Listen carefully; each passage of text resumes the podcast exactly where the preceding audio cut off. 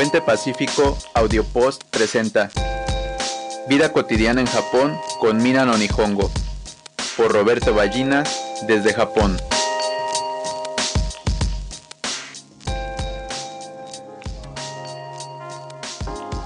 Cuando estudiamos un nuevo idioma no se trata de memorizar nuevas palabras, tampoco de memorizar literalmente a nuestra lengua nativa lo que entendemos. Para estudiar japonés yo utilizo el libro Mina no Nihongo, pero ¿qué es lo que este libro me ha enseñado de Japón? Cuando estudiamos un idioma ajeno al nuestro es importante comprender la cultura y el lugar de donde se habla este idioma, en este caso el japonés. ¿Qué es lo que este libro enseña sobre Japón? Además de ser los más famosos libros de texto para aprender el idioma, es uno de los recursos más utilizados en las escuelas de idioma de japonés en el mundo. He visto que en las escuelas de México lo utilizan como la primera opción y en la mayoría de las escuelas de Japón en las que yo he investigado la admisión para entrar, bueno, también ofrecen ese libro. Así que puedo decir que es un libro confiable para aprender el idioma. Este libro contiene la estructura de la enseñanza para la vida en Japón, pero además de la gramática de apoyo hay algunos apartados que explican los modos y costumbres de lo cotidiano.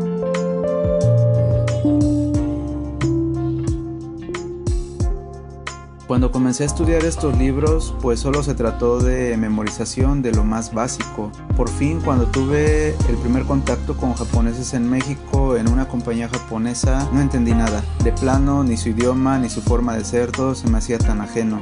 Y nada tenía que ver con lo que había visto en las primeras páginas del libro.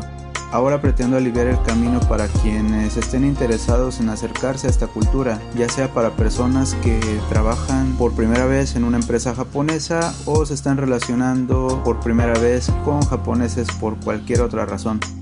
Por eso creo que es importante que la presentación personal sea el primer recurso que te facilite llevar una mejor relación con las personas. Esto de la presentación personal es importante. Seguro que cuando te pidan hacerlo te van a decir algo como Jiko Shokai onegai shimasu. Ahí tienes que saber algunas sencillas frases que te puedo enseñar. Eso estoy casi seguro que te ayudarán para comenzar una buena relación con un japonés, un compañero en el trabajo principalmente. Entonces, cuando saludas por primera vez y te solicitan hacer tu presentación, pienso que lo más práctico es esto. La primera frase es Hajime Mashite. Esto significa mucho gusto. Literalmente se traduce como es la primera vez que lo veo. Creo que lo usas solo una vez con cada persona. En la presentación personal no suele darse un apretón de manos para formalizar el encuentro y mucho menos se da un beso en la mejilla, aunque sean negocios. Por el contrario, las personas solo se limitan a hacer una reverencia frente a frente, aunque en los negocios eso puede variar en el formato, porque también se aprovecha para intercambiar cambiar tarjetas de presentación. Pero ese es otro tema que también es profundo y en algún momento lo deberíamos abordar. Para seguir la presentación y decir tu nombre puedes usar Watashi wa. En mi caso, y para que sepas el ejemplo, Watashi wa Roberto Des. Estás usando la manera más elegante del japonés. Hay otra opción que es más casual y que solo usan los hombres. Boku wa Roberto Des. En este caso, las mujeres nunca usarán la palabra boku.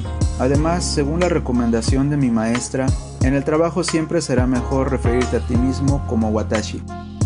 Y para finalizar la presentación, puedes decir doso yoroshiku onegai shimasu. Se emplea al final de la presentación y quizás la parte más importante del primer reconocimiento. Esto es porque la frase literalmente significa por favor, sea amable conmigo. En Japón se cuida mucho tratar de mantener una relación amable a largo plazo con una persona. Sin embargo, para no quedarme con la traducción literal, investigué en qué situaciones se puede usar esta expresión, y la realidad es que tiene diversas explicaciones dependiendo del contexto. En algunos casos puede ser es vamos a trabajar bien juntos o le encargo que el trabajo que hagamos de ahora en adelante salga bien. Eso te ayudará para cerrar bien una presentación muy sencilla. Pero dependiendo del contexto en la presentación también puedes añadir tu lugar de origen. Aquí en Japón me pasa que debo mencionar de dónde soy. Yo soy de México, entonces utilizo la frase Mekishko karakimashita, o sea, soy de México o literalmente vine desde México. Para tu apoyo sería mejor saber cómo se pronuncia en idioma japonés el nombre de tu país.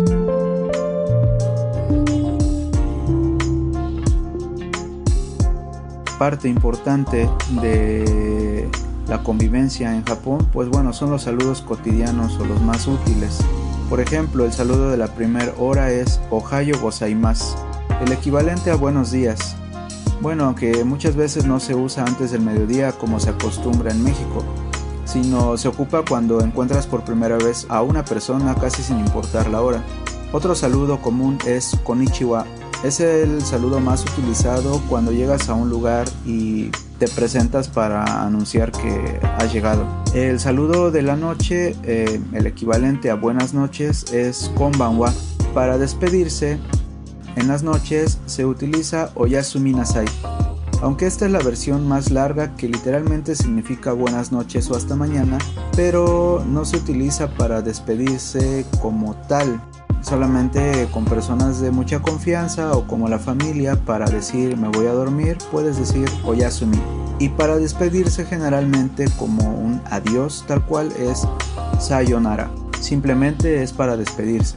Otras tres palabras muy importantes para la sana convivencia y que creo que deberías aprender cuando estás teniendo tus primeros contactos con japoneses es arigato gozaimasu.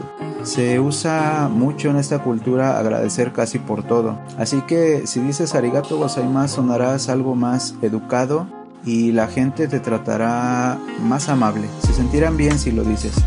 Una versión más simple es arigato solamente, que dependiendo de la confianza que tengas con la persona lo puedes usar.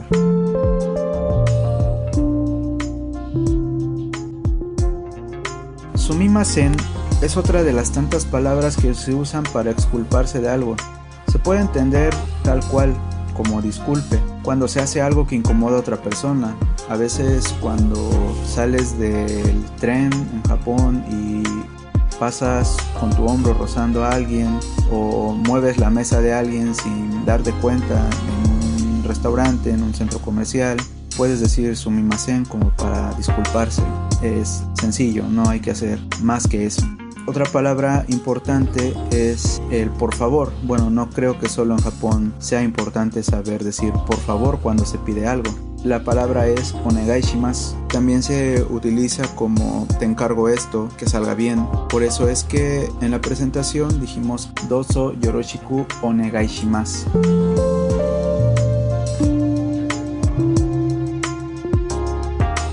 En la cuestión de países, nacionalidades e idioma, como lo dije, es bueno saber cómo se dice el nombre de tu país y también sería bueno saber tu nacionalidad.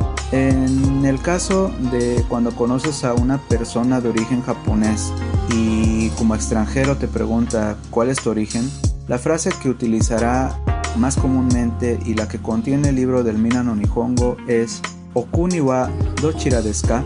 O sea, ¿cuál es tu país? En mi caso puedo responder simplemente Mekishko desu. Es México.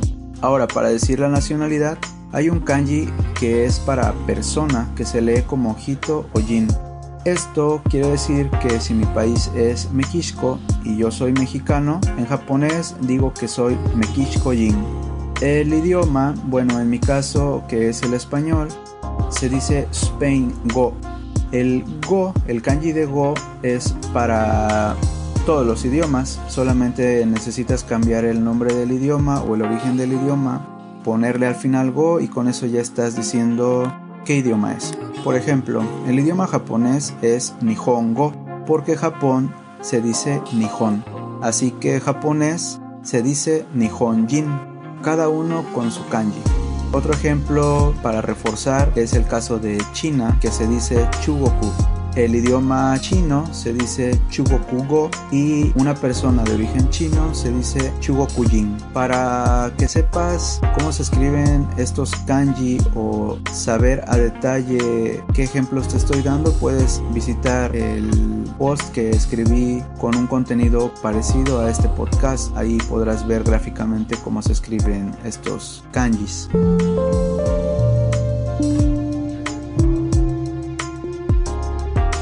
Algo importante en la buena convivencia de Japón es que en el japonés al nombre o al apellido de una persona se agrega el san. Es común que entre japoneses se llamen entre sí primero por su apellido. Por ejemplo, Suzuki-san o Takahashi-san o Tanaka-san o Watanabe-san, etc. Es decir, los apellidos más comunes de aquí. Se entiende que el uso de san expresa el respeto hacia otra persona. Aquí en Japón yo soy nombrado Roberto San porque para mencionar a los nombres extranjeros solo suelen utilizar el nombre de pila. No es tan común que me llamen Ballinas San. Tal vez es porque soy extranjero, pero en muy pocos casos lo han usado. Digamos que la regla puede ser que solo utilicen mi nombre de pila. Hay otro honorífico que es casi el equivalente a San, pero esto es especialmente para personas con un rango mayor al hablante. Este honorífico es Sama. Sama no lo he escuchado en el trabajo, por ejemplo para nombrar a un jefe, quien es el que está una jerarquía arriba de ti, pero donde sí es muy común encontrar o escuchar Sama es cuando el dependiente de una tienda se dirige a un cliente en señal de respeto. El cliente es muy importante en Japón para que obviamente funcionen los negocios.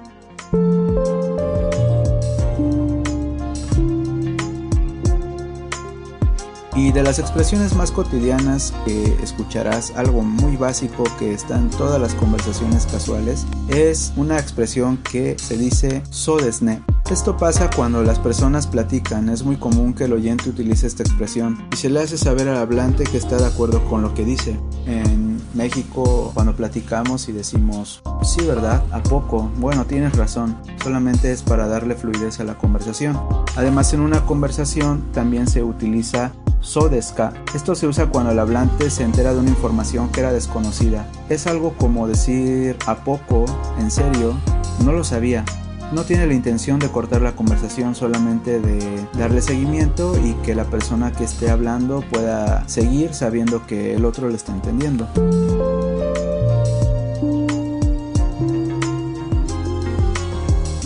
Esta es la primera parte de una serie de bloques que quiero hacer del libro Mina no Nihongo. La idea es hacer cinco unidades por cada podcast para aprender qué es lo que nos quiere enseñar el libro, no solo en gramática, no solo en vocabulario, sino también en entorno. Y son ejemplos que yo estoy viviendo en Japón y que utilizo muy comúnmente. Por eso es que estoy casi seguro que alguien que esté fuera de Japón y tenga su primer contacto con japoneses, si sabe esta información, se le facilitarán mucho las relaciones y creo que se motivará más para aprender sobre este idioma aunque le pase igual que a mí, no entender nada. Vamos a seguir aprendiendo la cultura japonesa y quisiera saber cuáles son o las dudas que tienes cuando estás empezando una aventura con Japón, japoneses y esta cultura tan diferente pero profundamente igual a la nuestra. Roberto Ballinas en Puente Pacífico.